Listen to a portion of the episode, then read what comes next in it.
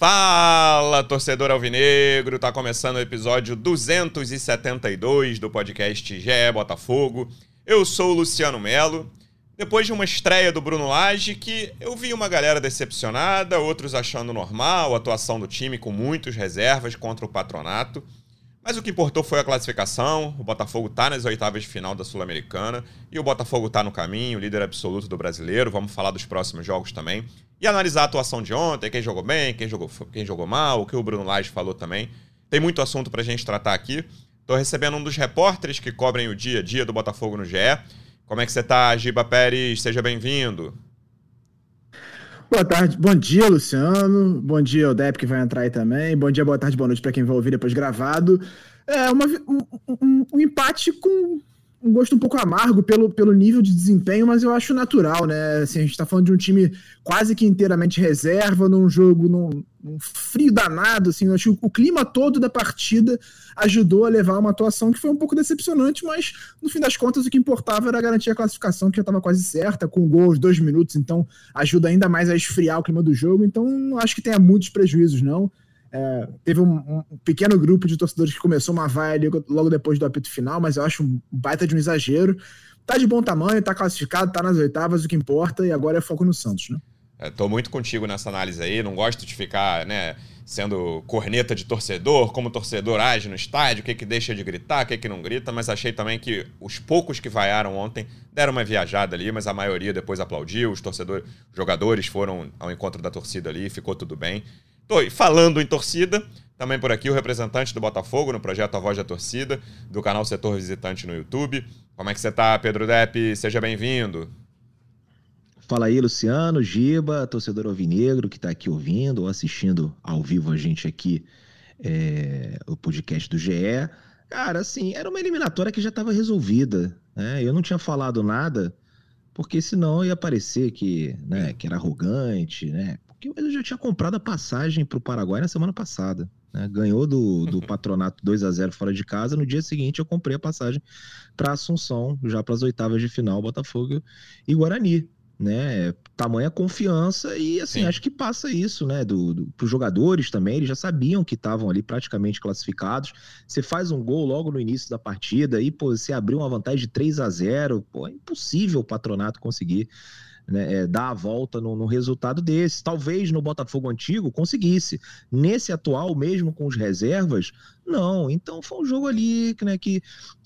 Cara, o torcedor. Era um jogo que, na verdade, nem era para ter acontecido. Né? Esse confronto Botafogo e Patronato não era para ter existido. Era para a gente ganhar de 3 a 0 do Magallanes e estar tá descansando a LDU aí, que tinha que ter ido para Argentina e agora tá lá jogando contra eles. Então, assim, preguiça, né? Como o Giba falou, frio, é, chuva, vento, jogo 19 horas. É, porra, ninguém tava ali muito satisfeito, né? E apesar disso, 20 mil pessoas. Eu achei que o público pessoas... ia ser menor, cara. Fiquei, surpre... Fiquei positivamente é. surpreso. Começa a ser o público ruim do Botafogo. Exato. Tem uns caras sacaneando o, o, o, Botafogo, os rivais, assim, pô, a melhor fase da história do, do Botafogo. E eles botam 20 mil. Porra 20 mil no jogo que não, pô, não tem o menor, é o menor atrativo, né, para você. E a único atrativo era a estreia do Bruno Lage mesmo. Só que a gente ficou sabendo em cima da hora, né? Foi ali mais ou menos ali no, no início da manhã, né, que o, o, saiu o nome dele no bid e tal, mas fora isso não tinha absolutamente nada, um jogo meio de campeonato estadual assim, sabe, nível técnico, motivação. Então acho que foi tudo dentro do script. Né? Lógico, o torcedor é, quer mais, quer ver a vitória, de repente quer ver até uma goleada, né? Mas nem sempre vai acontecer e tá tudo bem, cumprimos a nossa missão. Agora, uma coisa que preocupa é o desempenho do Botafogo na Copa Sul-Americana, né? Parece que tá meio ali de saco cheio, empurrando com a barriga, porque os resultados em casa, até o momento, tirando o César Valeu, foram ruins. Se empatou com a LDU, se empatou com o Magallanes e agora empata também com o patronato. E a gente vai ter uma eliminatória agora mais difícil contra o Guarani do Paraguai. O primeiro jogo é no Newton Santos, e se a gente continuar jogando essa bola da Sul-Americana, vai ser difícil, porque a decisão é lá no, no Paraguai. Né? O time, o ex-time do Segovinha, tomara que, a, que tenha a lei do ex né, nesse jogo, nessa, nesse confronto, né? Para o Segovinha meter um gol lá nos caras. Mas se continuar jogando do jeito que está na Copa Sul-Americana, né, não vejo né, um futuro é, tão bom assim para o Botafogo na competição. Mas tem muito tempo ainda para né, conseguir é, entrar de vez assim na Copa, né? Daqui a pouco começa a pegar uns adversários mais difíceis, o time se motiva mais. Acho que pode ter algo por aí nesse sentido, Luciano. E sobre as vaias da torcida, já falei aqui várias vezes também, não quero ser professor de ninguém, mas eu recomendo terapia. né? quem for lá pro estádio Newton Santos, não tem o que falar. Né? Cada um é livre para fazer o que quiser. Se o cara estiver vaiando do meu lado, eu não vou impedir, eu vou ficar quieto. Né? Faz o que você quiser, você pagou o seu ingresso desde que né, não jogue nada no campo, né? Mas o cara vai, acho que tem todo o direito. Agora, busca uma terapia, cara, porque é inacreditável nesse momento, né, você, você vaiar o time do Botafogo já com a classificação garantida, a melhor campanha da história do Campeonato Brasileiro. E aí, qual, que nível de exigência é esse? Queria que fizesse que 27 a 0, que nem o Bayern de Munique né, nessa semana. São coisas assim que não dá para entender. Um comportamento muito ruim, mas foram abafados pelo torcedor que tá com a terapia em dia. É, e desses três jogos em casa de atuações ruins na Sul-Americana, eu acho que em dois deles há explicações meio claras, né? Claro que o do Magajanes foi ruim por causa da existência dessa fase na vida do Botafogo, não precisava ter existido esse playoff, mas teve toda a questão Luiz Castro ali nos dias anteriores, o time entrou com uma tensão que não precisava ter entrado graças ao Luiz Castro, assim, ele foi o responsável pelo Botafogo jogar essa fase, na minha opinião. E o jogo de ontem, cara, você tem a primeiro, assim, o jogo, o resultado da ida com 2 a 0 lá no gramado que foi, a condição que foi, e o Botafogo jogando, né, precisando fazer os resultados no, no brasileiro para a liderança continuar, né, do jeito que tá, com essa campanha espetacular, a melhor das primeiras 15 rodadas na história. Eram dois jogos para mim muito compreensíveis que a atuação estivesse abaixo, sabe? Acho que a LDU é, é, o pior jogo aí, o melhor, é o melhor time do grupo depois do Botafogo, mas claramente inferior ao Botafogo na minha visão. Acho que o Botafogo deveria ter vencido aquela partida ali. Mas desses três jogos de atuações ruins em casa na Sul-Americana, eu acho que há boas ressalvas e boas explicações para dois deles. Por isso, me preocupa muito pouco, cara. E eu vi essa narrativa ontem, não, não tô falando que você, Depp, falou, não. Mas depois do jogo, uma galera, ah, o Botafogo não se preocupa com a Sul-Americana, os caras não estão se importando. Cara, a gente falou várias vezes aqui ao longo do ano, desde que o Botafogo se classificou para a Sul-Americana lá no, na última rodada, né? Deixou de se classificar para Libertadores na última rodada do Brasileiro do ano passado, a gente tratou a Sul-Americana como título possível, né, de 2023. Eu falei aqui, falo várias vezes que para mim a Sul-Americana era o título possível de 23. Mas hoje está muito claro, cara, que o Botafogo tem um título muito maior possível, graças à competência do Botafogo, mérito do Botafogo. E para quem quer ganhar o brasileiro, cara, desculpa, a Sul-Americana é um torneio menor.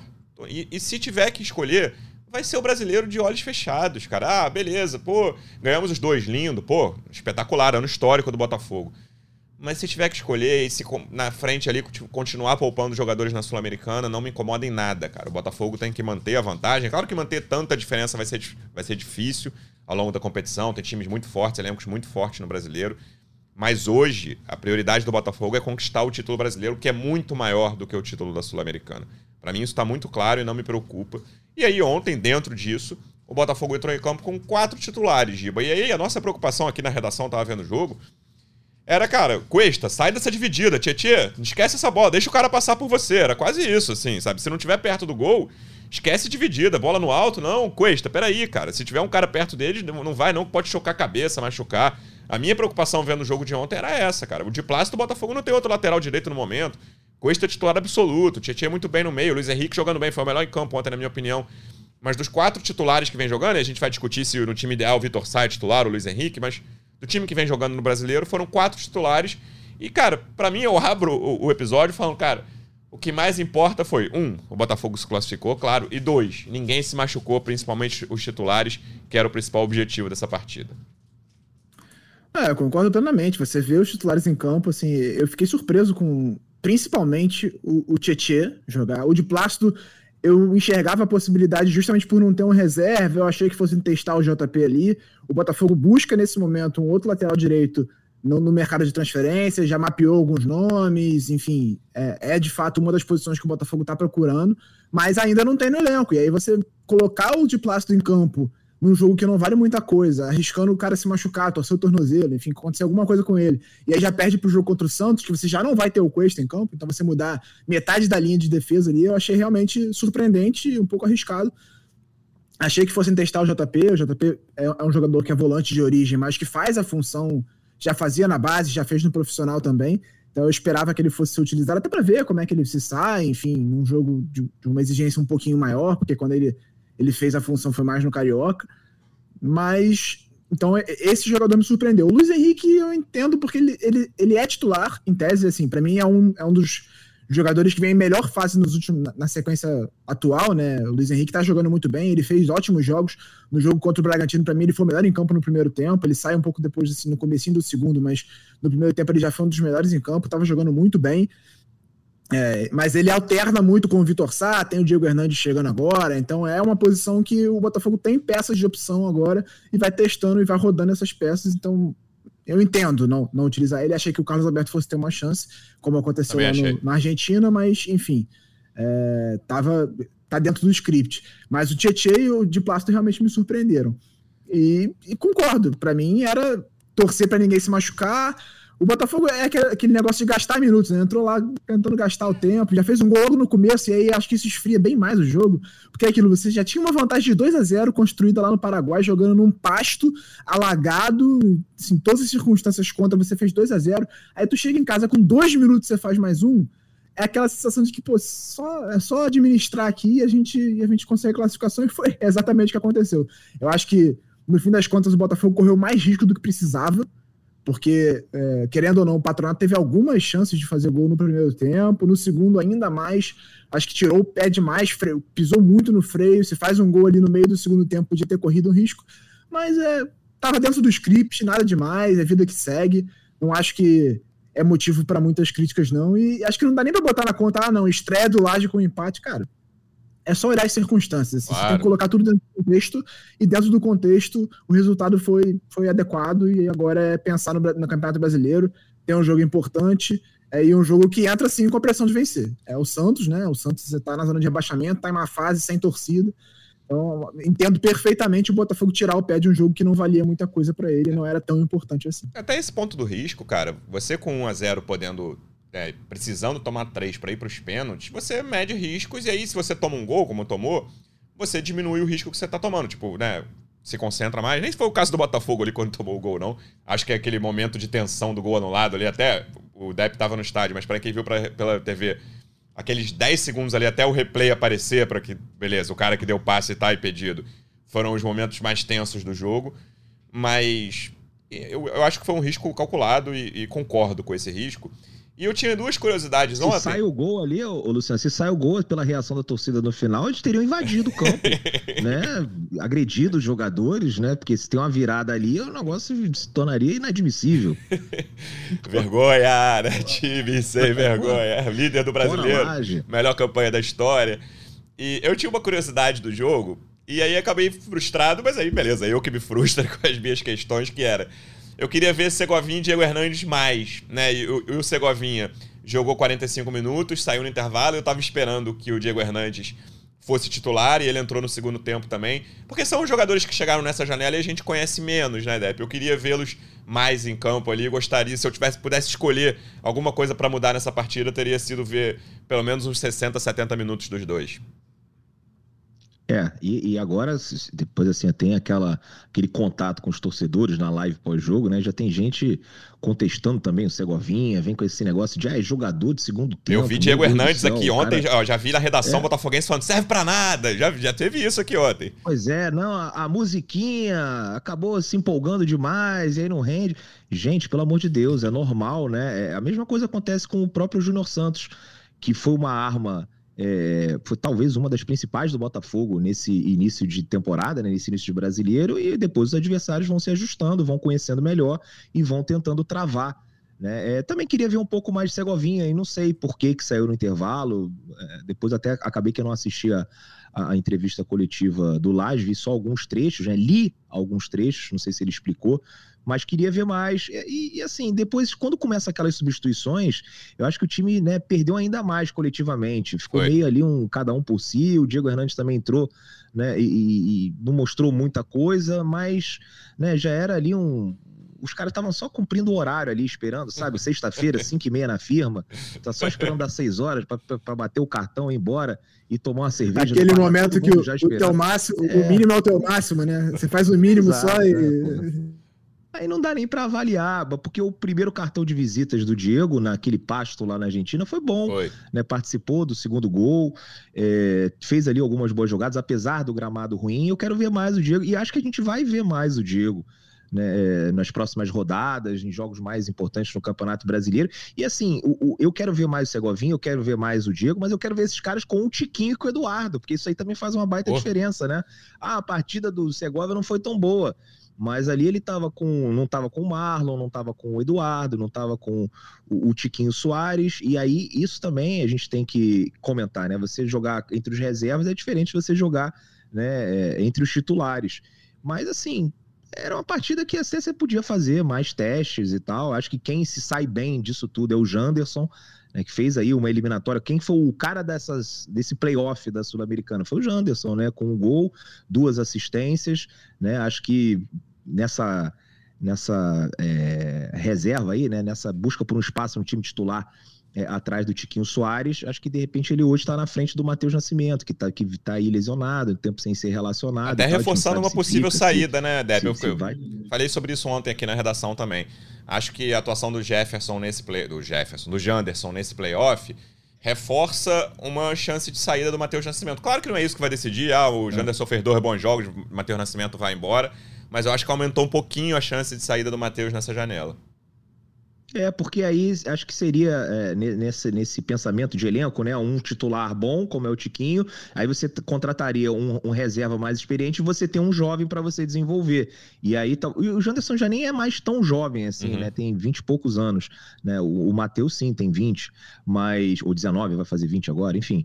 É, mas acho que nessa lógica de elenco faz sentido, né? Porque se você contrata e até o Serginho fez uma matéria aqui no GE falando que o Botafogo pensava em quatro posições, uma delas atacante, né? Aí se você com o Matheus e o Janderson, algum dos dois você vai ter que pelo menos emprestar ou vender, né? Porque vai ficar ali completamente sem espaço nesse elenco do Botafogo. A gente ainda tem mais dois, é, dois duas semanas aí de janela para ver o, quais serão as movimentações do John Texo, do Mazuco e do Alessandro Brito. Então pode ser que, que ele tenha, é, que com isso, de repente, o Textor aceite um, uma proposta, ou até o Matheus fique assim, meu Deus, acho que talvez agora uhum. eu vou ficar cada vez mais sem espaço aqui no Botafogo e peça para sair também. Enfim, são coisas que, né, assim fonte, vozes da minha cabeça. A gente está aqui conversando, trocando ideia, pensando né, numa projeção aí para as próximas semanas. Mas acho que ele sai sim forte dessa eh, dessa, dessa eliminatória né, contra o patronato, que foi fácil. A gente tem que sempre né, é, colocar aqui, deixar bem claro para o torcedor, que é um time da segunda divisão.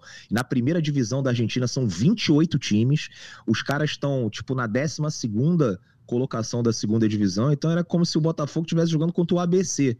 É isso. 40 é, time argentino, né? Técnico. É isso. É, é, por aí, né? Então, mas assim, para mim tá tudo, tudo dentro do script. Já falamos aqui, eu falei, o Giba falou. Para mim foi uma, uma, um 3 a 1 tranquilo, né? E que Botafogo não passou sustos e agora vamos pro jogo contra o Guarani. E aí sim a gente tem que melhorar esse rendimento na Sul-Americana. E aí, falando em melhorar rendimento, Giba, talvez a melhor notícia, já até citei o nome dele aqui, tenha sido o Luiz Henrique, né? O Luiz Henrique é um jogador que, desde que chegou, não conseguiu engrenar, né? Não conseguiu ter uma grande sequência. Teve, feito, uh, o 2022 dele pelo Botafogo foi ruim. Já chegou a ter bons jogos esse ano, mas acho que tá na melhor sequência dele. E para mim, né? Levou o time ali, fez o gol. Não foi, não foi uma atuação brilhante, mas é mais um bom jogo dele que no momento que o Vitor Sá se machucou, e o Vitor Sá tinha meio que tomado conta da posição ali, tinha uma preocupação, como a gente falou no último episódio, o Danilo Barbosa se machucou, a gente falou, cara, o que, vai acontecer do meio campo? Quem vai ser o primeiro homem? Marlon chegou, tomou conta. E o Luiz Henrique, não, acho que num nível abaixo, né? não é essa coisa, nossa, titular absoluto, ainda existe essa dúvida. É um jogador que claramente cresceu de produção e começa a colocar né, pulga atrás da orelha em relação à compra. 7 milhões de euros no fim do ano, tem metas, o, o Textor pode negociar com o Marseille. Vamos ver o que vai acontecer mais para frente, mas claramente é um jogador que subiu de produção. Exatamente. É, assim, o Luiz é um jogador que, desde que ele surgiu da base do Botafogo, ele mostrou sempre muito talento.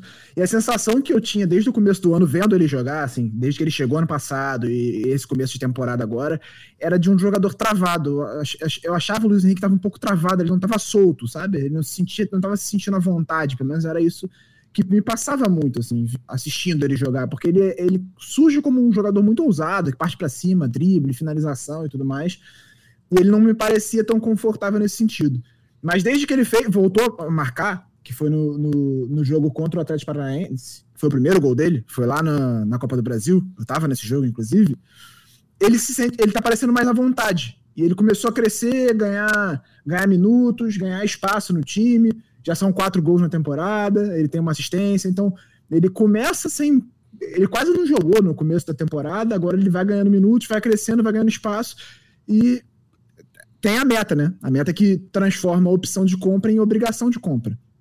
Se ele atingir essa meta, o Textor vai ser obrigado a pagar 7 milhões de euros. Então eu acho que faz sentido já, talvez, Textor pensar em abrir negociação com o Marcelo para antecipar isso e tentar baratear o custo dessa transferência para que ele não precise pagar 7 milhões de euros lá na, na, na, no final da temporada. Vale lembrar que a meta é em relação a minutos dele em campo e vem desde a temporada passada. Isso. Então, ele tudo precisa ser levado em conta ali para chegar no número de minutos que ele precisa jogar. A gente não mas... sabe exatamente quantos minutos são, né, Gil? Mas a gente sabe que não bateu a meta ainda. E tá mais ou menos perto. É, exatamente. Não, é, não bateu essa meta ainda. Ele, vai, ele precisa é, aumentar a média de minutos dele para bater. Mas se ele continuar jogando do jeito que ele tá, ele vai bater. Esse é o ponto. Se ele continuar jogando com o espaço que ele tem tido, ele vai bater essa meta. E aí o Texas vai ser obrigado a pagar 7 milhões de euros por ele. Então eu imagino que essa negociação vai ser aberta. Se não foi ainda, vai ser aberta é, no futuro próximo. A gente tá questionando isso, não obteve resposta ainda. Mas eu imagino que essa negociação vai ser aberta para evitar pagar esses 7 milhões e quem sabe baratear um pouco, porque Textor não joga dinheiro fora, né? É, e, e, acho 7 milhões de euros pelo Luiz Henrique. Claro que o valor de mercado hoje do futebol mudou, né? Principalmente quando você está negociando com um clube europeu. Mas acho um valor alto demais pelo Luiz Henrique. É. Pode dizer, sei lá, um pouco mais pra da metade gente, disso. Né? É, é, é, esse valor, assim, 7 milhões, acho que é o preço normal do Luiz Henrique na Europa. Uhum. É, um time chegar aqui, você vende, você compra ele por 7 milhões, 8 milhões, 10 milhões. Tem esse valor, eu acho que é realmente o valor de mercado dele, 7 milhões, 8 milhões de euros. Só que um clube brasileiro que, porra, a receita do Botafogo, o Tário tava falando, era 100 milhões, passou para 250 e pro ano que vem a expectativa é de aumentar para 350. Então, é um valor muito alto para aquilo que a gente arrecada. É, e assim, talvez faça mais sentido, em vez de pagar 7 milhões no, no, no 7 milhões de euros no Luiz Henrique, você contratar o Segovinha por um milhão e meio uhum. de dólares, o Diego Hernandes por dois milhões e meio de dólares, para daí depois você conseguir vender esses caras por oito, por dez, por doze, né? Mas vamos ver se o Texas consegue esse desconto. Só não sei se vai ser tão fácil, porque na apresentação dele lá no Lyon, ele deu uma sacaneada no Marcelo, né? Não sei se, se os caras ficaram magoados e tal e depois não, não aceitam dar um desconto pro Botafogo, mas é um jogador que eu queria que o Botafogo comprasse. E olha que loucura, Luciano. Quantas vezes aqui no podcast A gente falava, ah, não. Larguei a mão do Luiz Henrique. É. a gente ficava nessa daqui. E hoje, acho que acredito, se você for perguntar para a maioria dos torcedores, eles vão dizer que querem que o Luiz Henrique permaneça é, pelos próximos anos aqui. É, tô nessa também. Acho que tem que negociar esse preço, mas é um jogador que é importante para o Botafogo e pode ser nas próximas temporadas também. E aí, para não falar só que a gente criticou a torcida, sendo que a gente criticou pouquíssimas pessoas, eu e Depp falamos das pouquíssimas pessoas ali que vaiaram, é muito legal a relação. Ainda tem outra coisa da torcida, Luciana, desculpa, que eles ainda me obrigaram a aplaudir o time, que também não era para tanto. Né? Não, mas, eu... como eles vaiaram, eu tive eu me senti na obrigação de levantar e aplaudir o time. Né? Ainda fiquei chateado por causa disso, porque aí também é exagero. Né? A exibição não foi boa, é o time da Série B. Mas para vocês verem como é que essa vaia até irritou quem aplaudiu também, porque sentiu que... uma obrigação e não era para aplaudir essa partida. O que eu ia falar é que é muito legal a relação que o torcedor construiu, mesmo no, nos tempos piores, com o Gatito, né, cara? E é o jogador que voltou ontem ali, depois de oito meses fora, no, no, desde a, acho que a antepenúltima rodada do Brasileiro do ano passado, ali no início de novembro de 22. Foi a última partida dele. E qualquer defesa dele, ele fez umas três ali, né? Como o Giba falou, o patronato teve as suas chances, ainda que nada, muito clamoroso mas o Gatito foi exigido e aí sempre teve o nome gritado. É um ídolo que o Botafogo construiu em tempos muito difíceis e tá ali. Claro que o Botafogo hoje tem o melhor goleiro do brasileiro, titular, indiscutível. A gente, eu lembro do início do ano a gente falando: e aí, vai ser Perre ou Gatito? Perre ou Gatito? Hoje o Botafogo tem um goleiro titular indiscutível, mas é quase um conforto você ter um ídolo no banco de reservas e ele voltar a jogar. Foi muito legal isso ontem. Muito torcedor do Botafogo eu achei que tava com uma certa desconfiança do Gatito, né? Pô, o Gatito já não joga um tempo, o Gatito tá ficando velho e tal. E a gente pode falar que foi um dos melhores em campo ontem, muito seguro, né? Tá ali no problema da reposição, não tem a mesma qualidade do PR, mas é um goleiro mais da, da velha guarda. É, acho que ainda vai ser muito útil né, para o Botafogo. Se o PR não puder jogar, a gente tem um goleiraço né, à nossa disposição. Né, se você for pegar os outros times aí, pega o Palmeiras, todo mundo fala do time do Palmeiras, tem o Everton, baita goleiro. Né? Hoje, para mim, o Lucas Perry está acima, sem clubismo. E o reserva é o Marcelo Lomba, a gente tem o Gatito Fernandes. Né? Você pode comparar com os outros times, o Flamengo agora com o Rossi e Matheus Cunha, acho que a gente está acima também. Então, o torcedor do Botafoguense está é, feliz da vida que tem dois goleiros com muita qualidade. E acho que ontem foi uma partida assim para superar né, essa leve desconfiança que alguns torcedores tinham, né, para o Gatito mostrar que realmente ele tem condições, numa eventualidade, ele pode substituir o PR. A gente espera que o PR não precisa ser substituído, porque o PR está numa fase Sim. absurda e hoje não tem né, nem o que falar. Ele é titular, indiscutível, mesmo com toda a história que o Gatito tem no Botafogo. Hoje o titular é o Lucas PR com sobras mas é, o Gatito continua querido. Né? Depois ali, do, acho que foi a segunda defesa difícil que ele fez, a torcida cantou. Né? Ponte que partiu é o Isso. melhor goleiro do Brasil para o nosso guarda-redes paraguaio.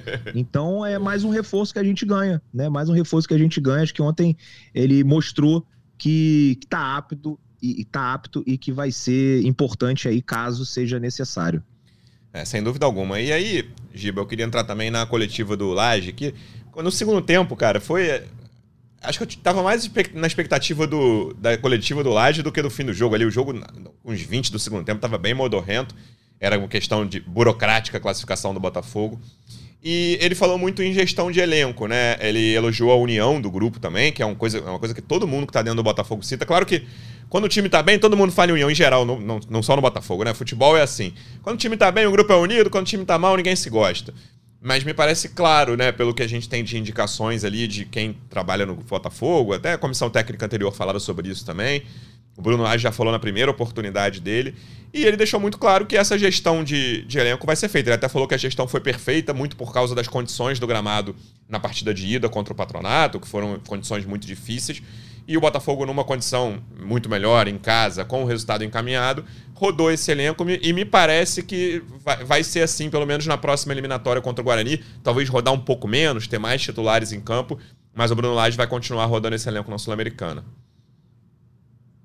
É, era o trabalho que o Castro fazia bastante também, né? O Castro, ele, não, ele tinha aquele time meio base, mas ele sempre rodou algumas peças, principalmente nas pontas. Ele alternou muitos jogadores ao longo da temporada desde o Carioca, passando pelo, pelo Campeonato Brasileiro, Sul-Americana, Copa do Brasil, ele ia alternando essas peças. No meio-campo também, como tem uma certa profundidade no elenco ali, ele também roda bastante os jogadores. E eu imagino que o Laje tem um perfil meio parecido nesse sentido, de usar, rodar, usar, testar alguns jogadores. Eu, como a gente falou sobre o Segovinha né, e o Diego Hernandes, a gente esperava ver mais. Eu achei que o Carlos Alberto, por exemplo, fosse jogar mais minutos ontem e ele jogou como centroavante, na real, né? Ele entra no lugar do Janderson, ele joga centralizado mesmo, que era uma, uma posição que ele fazia na base. É, e, e, no profissional ele ainda não tinha sido tão utilizado, ele entra ali contra o Vasco e acaba fazendo uns minutos assim depois. Ele não entra exatamente como centroavante, mas depois ele centraliza. Ele faz isso também depois no jogo seguinte e agora ele foi usado novamente na Copa Sul-Americana. Então eu, eu acho que faz sentido você rodar, até para não cansar tantos jogadores, dar minutos. Você tem vários jogadores em boa fase, né? Você tem na volância, você tinha o Danilo Barbosa jogando muito bem antes de se machucar, agora o Marlon Freitas jogando muito bem, faz sentido você rodar os dois, os dois estão bem, bem.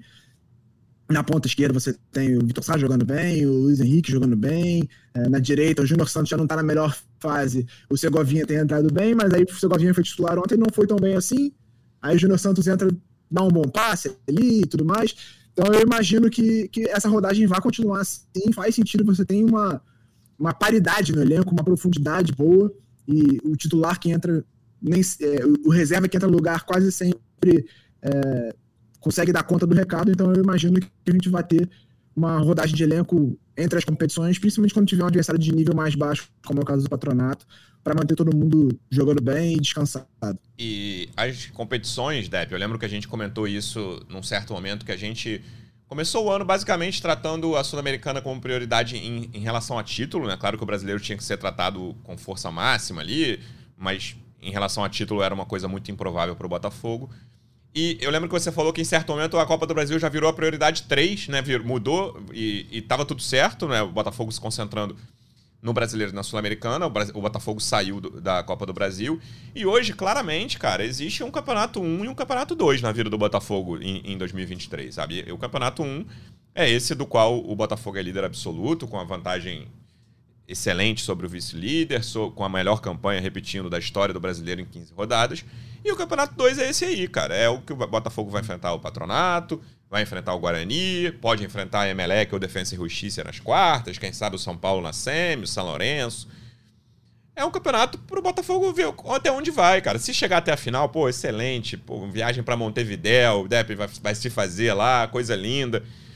Mas se, se rodar, seja nas quartas, nas semis, quando for, eu acho que o Botafogo tem tudo para passar pelo Guarani, e a vantagem tiver lá em oito pontos no brasileiro, tá tudo certo, cara. Então, essa gestão de elenco me parece até óbvia de ser feita, né? O Giba reforçou que era feita pelo Luiz Castro, e certamente vai ser feita pelo Bruno Lage para manter a concentração maior do Botafogo no campeonato que ele tem maior chance de ser campeão e é mais importante o campeonato. É, com certeza, você tá falando da viagem para Montevidéu, já começou a passar várias coisas aqui na minha cabeça, né? Eu aproveito bem Erechim, eu aproveito bem Paraná, imagina Montevidéu num fim de semana de final da Copa Sul-Americana. É, eu acho que realmente tem essa, esse lance de prioridade 1, prioridade 2, mas eu acho que o Botafogo consegue administrar duas competições. Três, acho muito difícil qualquer clube brasileiro né? Já falei aqui algumas vezes que eu fiquei assustado quando vi uma matéria do GE falando sobre a, a tríplice coroa dos clubes europeus. O Real Madrid nunca ganhou a tríplice coroa, que é ganhar a Copa do país, é, a Champions League e o campeonato. Né? Só o Barcelona conseguiu na Espanha. Agora você tem o segundo inglês que consegue, que foi o Manchester City. Tem mais seis times, assim, um de cada país. É a Inter de Milão na Itália, né, o Celtic na, na, na, Escócia, o PSV na Holanda, é uma coisa que me impressionou, que eu não tinha noção disso. Então, assim, é difícil para qualquer equipe, mesmo as mais ricas, conseguirem conciliar três competições ao mesmo tempo. É, então, para o Botafogo, que não tem é, essa, esse poderio financeiro que outras equipes têm, fica mais difícil ainda. Agora, duas eu acho que dá para levar até por conta dessa dessa não é facilidade, facilidade acho que é uma palavra muito forte, mas assim, dessa, é, dessa chave acessível que a gente tá. Porque o Botafogo pega agora o Guarani, com todo respeito, não tá nas, entre as três melhores equipes do Paraguai, né? Depois você pega ou o Emelec ou o Defensa e Justiça, né? Que também são times ali que cara, são inferiores a, a, a, qualquer equipe brasileira, assim. Você vê o, o América Mineiro humilhou o Colo-Colo, que é o atual campeão chileno, para você ver como é que tá essa diferença técnica entre, entre esses times, né, brasileiros e os outros sul-americanos. Então eu acho que tem como pelo menos a gente chegar à semifinal sem, né, acho. susto assim. E aí na semifinal o bicho começa a pegar, porque você tem o São Paulo e eu prefiro evitar um, uma equipe brasileira na Copa Sul-Americana. E se você não ganhar, se você não for o São Paulo, você tem o São Lourenço também, que é uma equipe chata, né, que tem muita torcida, seria um jogo também bastante complicado. Né? Mas até lá eu acho que a gente consegue administrar essas duas competições e ficaria chateado e ficaria decepcionado se a gente fosse eliminado pelo Guarani, se a gente fosse eliminado pelo Emelec, se a gente fosse eliminado pelo Defensa e Justiça. Acredito que não vai acontecer. E aí, chegando na semifinal, né, tudo pode acontecer. Né? O Botafogo pode passar, como também acho que não seria nenhum absurdo ser eliminado pelo São Paulo. Dorival conseguiu ali encaixar o time. Enquanto isso, vai levando o Campeonato Brasileiro como prioridade 1. Mas acho que dá para você botar os titulares também em alguns jogos mais complicados da Copa Sul-Americana. É isso. O José Augusto, nos comentários aqui do YouTube, perguntou se os jogos das oitavas vão ser em agosto. Sim nas semanas de 2 e 9 de agosto. Augusto, ainda não saiu o calendário exato, até porque os times, é, os últimos classificados saem hoje, né? A gente está gravando aqui na quinta, ainda tem jogo da, dos playoffs da Sul-Americana. E as quartas são nas últimas duas semanas de agosto. Então, se o Botafogo passar pelas oitavas, tem quatro semanas aí que vai ter dois, nove, aí pula uma semana, um meio de semana sem jogo da Sul-Americana, e aí 23 e 30, né? São as duas semanas das. os meios de semana das quartas de final. Um agosto atribulado, a gente espera que seja assim, se o Botafogo passando pelas oitavas, passando pelo Guarani, mas tem tudo para ser. E lembrando que, na minha opinião, prioridade para o brasileiro e concordo com o Depp, o Botafogo tem tudo para chegar entre os quatro, entre as, na, nas semis da Sul-Americana. Mas, para mim, jogo de ida aí, jogo fora, contra Patron... Vamos ver, contra Guarani, contra Emelec ou Defensa, o Botafogo pode poupar e pode jogar com cinco titulares, nem é poupar o time todo. E me parece que vai ser isso que vai ser feito, pela, pelo discurso, pela entrevista do Bruno Lage ontem. E aí vamos falar de brasileiro, Giba. Domingo, mais um jogo, você já falou sobre esse jogo aqui. Santos na Vila, portões fechados. É um jogo 4 da tarde de domingo. É um jogo que, em geral, você olha, você é torcedor do Botafogo, e pensa, em outros anos, pô, arrancar o empate lá tá bonito, né? Santos na Vila, sempre forte. Mas é um dos piores Santos da história. É um Santos sem torcida, que não vai estar é, tá com portões fechados graças à punição. E um Botafogo que está jogando muito bem no brasileiro, sendo muito competitivo, inclusive fora de casa. Claro que assim, esteticamente o Botafogo joga melhor em casa do que fora, concordo. Mas depois dos jogos contra Palmeiras e Grêmio, tem um Cuiabá ali que também foi um jogo bem feio, mas o Botafogo ganhou. Mas contra as atuações, depois das atuações seguras, principalmente contra o Palmeiras, né? Que o primeiro tempo contra o Grêmio foi sofrido ali. O Textor até falou na, na coletiva de apresentação do Bruno Lage. Mas foram atuações muito seguras que me deixam confiante para essa partida, cara. Acho que o Botafogo tem. Claro, acho que tem condições, é a parada mais óbvia do mundo, que o Botafogo tem. O líder do campeonato tem condições de ganhar de um time que tá lá embaixo. Mas é um jogo que talvez, se acabar empatado, já torcedor, o torcedor não vai ficar tão feliz, né? Que no início do, do campeonato você fala, beleza, Santos na Vila, um ponto. É um jogo para o Botafogo chegar lá e conquistar os três pontos. Eu acho que, assim, pensando em Santos na Vila, é exatamente o que você falou. Antes do, antes do campeonato começar, se prometesse um pontinho, tava maravilhoso. É o Santos e tudo mais. É complicado jogar lá, a Vila é meio um alçapão, né? O Santos costuma fazer muitos pontos lá. Mas você olhando o nível de desempenho desse Santos, o que ele tem entregado, como tem jogado mal, não à toa a torcida está muito insatisfeita com o que o Santos tem apresentado na temporada. É, é, eu acho que o Botafogo entra com uma certa pressão de voltar de lá com uma vitória. Eu, assim não acho que o torcedor tem que ficar revoltado se, se empatar, por uhum. exemplo. Né? Pô, reclamar, chiar em rede social, pegar no pé do jogador, etc. Acho que faz parte, é futebol jogado, né? Às vezes as coisas não dão certo num dia e tudo mais. Por exemplo, contra o Grêmio, tudo deu certo, né? Tomou uma pressão, conseguiu evitar, fez 2 a 0 Pô, o resultado do que, que conseguiu na arena do Grêmio é muito acima do que foi o desempenho. E o contrário também acontece às vezes. Às vezes você amassa, perde 35 gols e perde 1 a 0 Isso faz parte do futebol.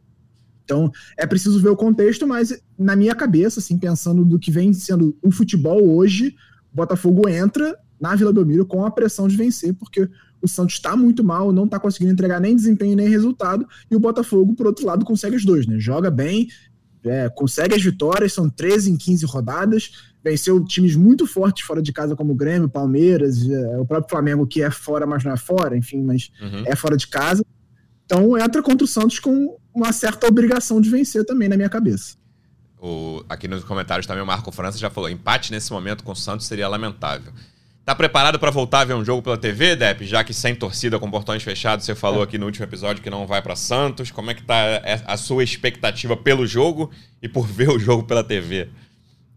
Não, vou, vou ficar em casa mesmo, né? Essa temporada aí tá muito cara com esses jogos internacionais. Sim. Esse do patronato não tava no meu roteiro, né? Ali na minha planilha. Então eu decidi ficar aqui para assistir pela televisão mesmo. Cara, eu já passei por uma experiência nessa temporada, né? Contra aquele. Contra o Boa Vista, naquele jogo do, do campeonato estadual. Verdade. É, eu não quis ir porque a passagem estava muito cara né? E dois mil reais para ir para Brasília, achei um absurdo. Eu falei assim: ah, não vou não, campeonato estadual. E agora também decidi, vou assistir em casa.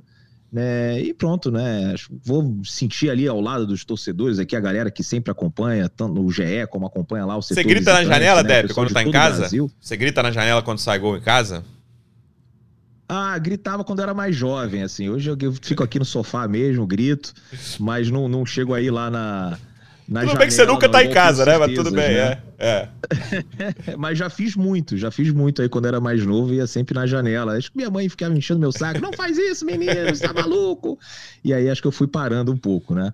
Aqui no prédio tá a vizinha que faz, faz que eu, que eu horror, grita pra cacete é. na janela. Não, e aqui no meu prédio é tranquilo, né? Mesmo quando tem jogo de outros times, tem, eu, eu moro em cima do bar do Grêmio. Então, assim, a única manifestação futebolística que eu ouço quando eu tô aqui na minha casa é gol do Grêmio. Eu vou gritaria aí, gol do Grêmio, que é até curioso, né?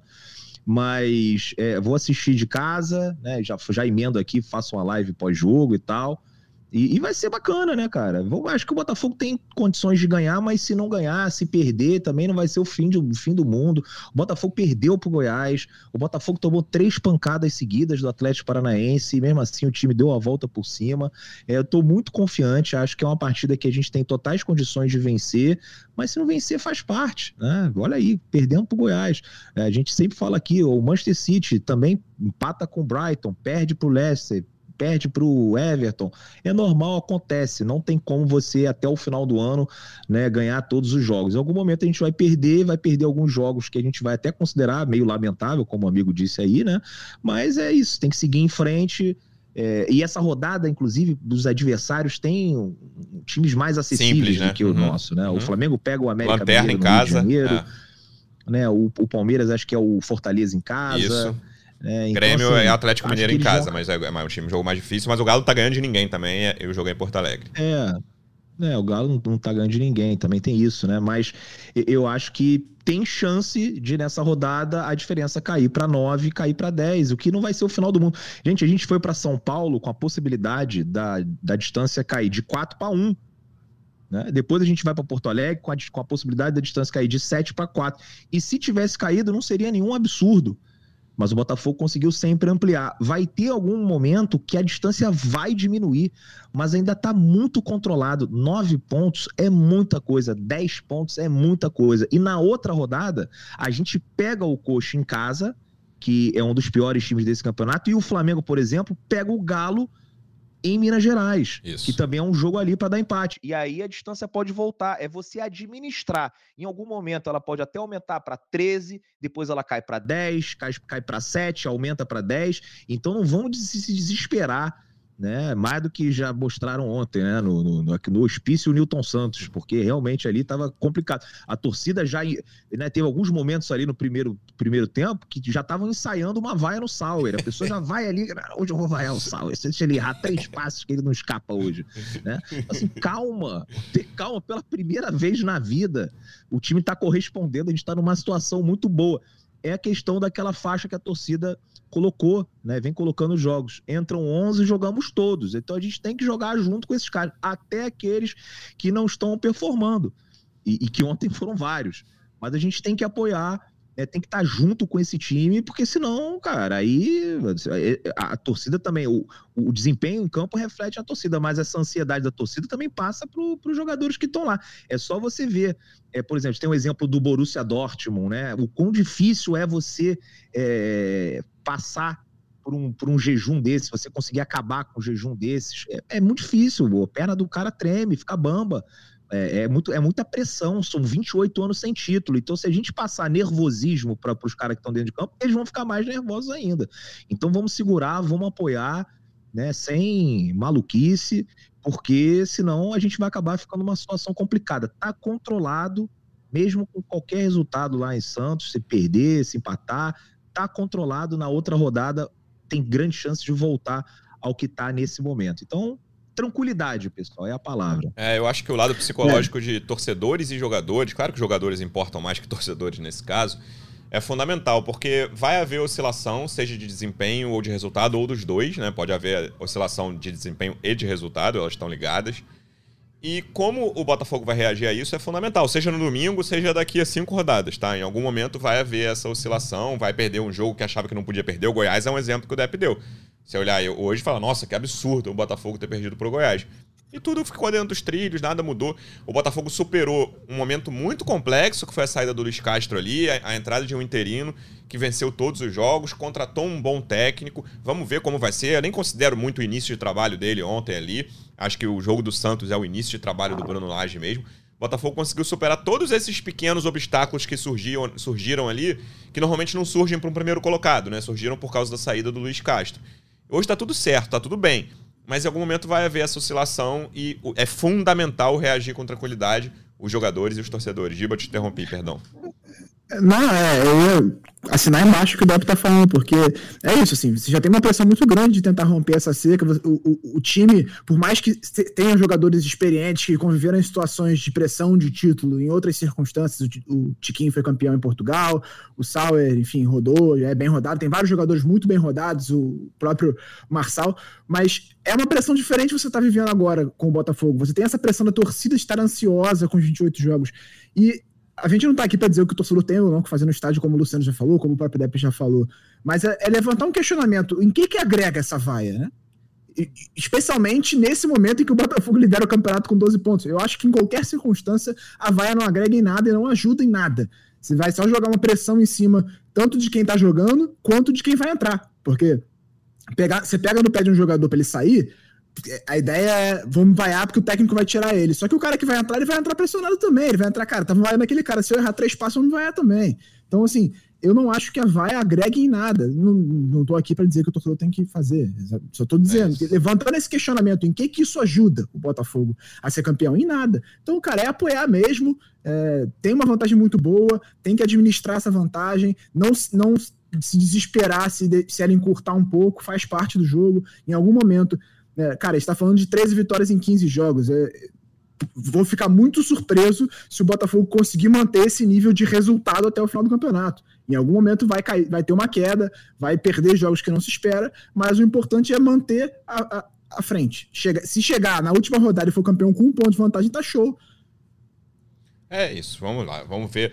Jogo de domingo contra o Santos, fundamental não, vencer. Não, peraí, um ponto de vantagem você quer matar a torcida do Botafogo. Pelo amor de Deus. Não tá Importante é ficar com a taça, ô, Depp, eu te, ó, eu te dou uma ideia. É, é campeão na 36 rodada com 7 pontos de vantagem, aí perde os últimos dois jogos, o vice-líder ganha, e o final é um ponto de vantagem só do Botafogo sobre é. o vice-líder, tá mas é campeão na 36 rodada, duas rodadas de antecedência tá tudo certo, sem problema algum. É, Mas é, cara, eu, eu, assim, na minha opinião, tá, a diferença final num campeonato brasileiro, seja de qualquer time, é de seis pontos para baixo, entendeu? É muito difícil manter esse, é, é, esse patamar de diferença que o Botafogo tem no momento. O Botafogo é favorito ao título principal, candidato acho que vai ser campeão, mas existe uma chance considerável de essa diferença diminuir em algum momento aí.